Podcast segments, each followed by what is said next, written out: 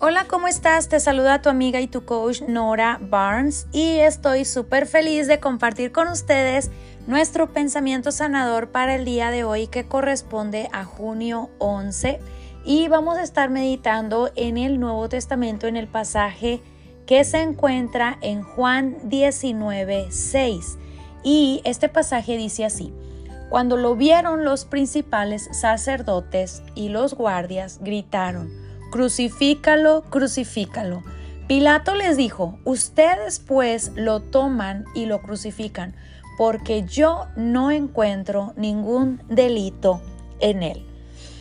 Este pasaje me parece súper poderoso porque estamos hablando de que Pilato era una persona completamente neutral, tocante a eh, caminar en la ley de Dios era como alguien completamente que se mantenía al margen. Pilato eh, no fue el hombre allegado a, eh, a conocer los rollos antiguos de la ley de Moisés como lo hacía los sacerdotes, los, los religiosos, los fariseos de ese tiempo. Sin embargo, lo que me muestra este pasaje es que Pilato había estado eh, analizando un caso que los mismos sacerdotes, los mismos religiosos le habían traído a él para que em, diera un juicio final, ¿verdad? Al momento que Pilato no ve un juicio o no ve un error, perdón, no ve un error en Jesús, les pregunta, ¿qué quieren ustedes que yo haga con él porque no encuentro falta alguna?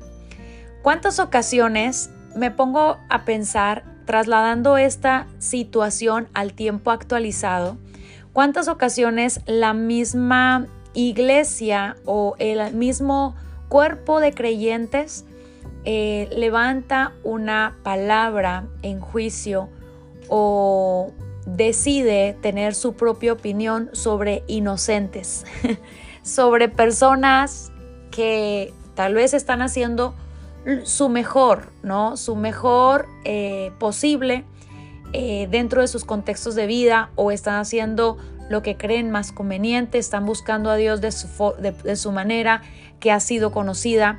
Eh, entonces, algunas ocasiones veo que los religiosos en este tiempo de Jesús determinaron que Jesús era culpable. De hecho, lo juzgaron como blasfemo, como mentiroso, como...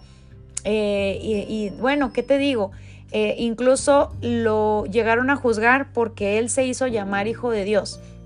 Para ellos, eh, Jesús estaba faltando 100% a la ley de Moisés. Y pensando en esto, Pilato, que era totalmente neutral, pues no sabía o sea, Pilato entendiendo las bases de lo moral, de los valores, no le, en el juicio propio no le vio falta alguna. Sin embargo, el pueblo, ¿verdad? En este caso, quienes llevaron a Jesús a concilio, quienes llevaron a Jesús a Pilato, aquí mismo lo voy a volver a leer. Cuando le vieron los principales sacerdotes y algunos alguaciles dijeron a voces diciendo, Crucifícale, crucifícale, Pilato les dijo. Pilato les dijo, tomarle vosotros y crucifíquenle, pero yo no he, no he hallado falta en él. Eh, también en otro pasaje, eh, en Lucas 23:4, Pilato dijo a los principales sacerdotes y a la multitud, no encuentro delito en este hombre. También en el pasaje de eh, Juan 19, 4, dice, Pilato salió otra vez y les dijo, mirad, os lo traigo afuera para que sepáis que no encuentro ningún delito en él. En esta vida nos vamos a encontrar con muchas eh, ocasiones y muchas situaciones en las que nos encontramos con un Pilato que está viendo nuestra vida, que está viendo nuestra situación, que está viendo nuestro, nuestra nuestras situaciones desde un lugar moralmente bien, desde un lugar eh, eh, bueno, ¿verdad? Sin juicio, sin, sin sometimiento. Pero aquí también va a haber ocasiones en las que tú te vas a sentir incomprendido por el mismo, las mismas personas de fe. Eh, te vas a sentir incomprendido por las mismas personas que tú piensas se supone son personas de paz, se supone son personas de Dios, se supone son personas que guardan y preservan la paz, pero justamente a Jesús lo que le sucedió es que estas personas de paz fueron quienes lo trajeron a concilio, lo trajeron a ser crucificado. Y dijéramos, bueno, ellos eran los que más atentos o los que más deberían haber sabido que este plan de Jesús fue eh, e, era, era mostrarse a los hombres, era hacer milagros, era hablar la verdad, era hablar de parte del Padre. Y precisamente por eso hay un pasaje que hizo, dijo, a los suyos vino y los suyos no le recibieron, ¿verdad? Así que yo te invito en, esta, en este pensamiento sanador a que tú aprendes a escuchar el corazón de Dios. Y que si tú eres un cuerpo de, de los ejércitos de los creyentes de Jesús, siempre estés en un modo de apoyo, de amor, de misericordia, de compasión. Del lado, si tú no quieres estar en un lado neutro, si no quieres estar en un lado compasivo, pues eh, quédate en un lado neutro, quédate en un lado en el que no tienes que hacer juicio, porque hay una parte en la Biblia que Jesús estableció que dice que con la vara que mides, nosotros ya nos estamos dando nuestra propia medida. Con la vara eh, con la que tú juzgas, ya te estás juzgando a ti mismo. Así que esta enseñanza tan poderosa que nos deja eh, el cuerpo, el cuerpo de de, la iglesia en este tiempo, los sacerdotes, los principales sacerdotes, estaban en confusión, estaban en equivocación en ese momento.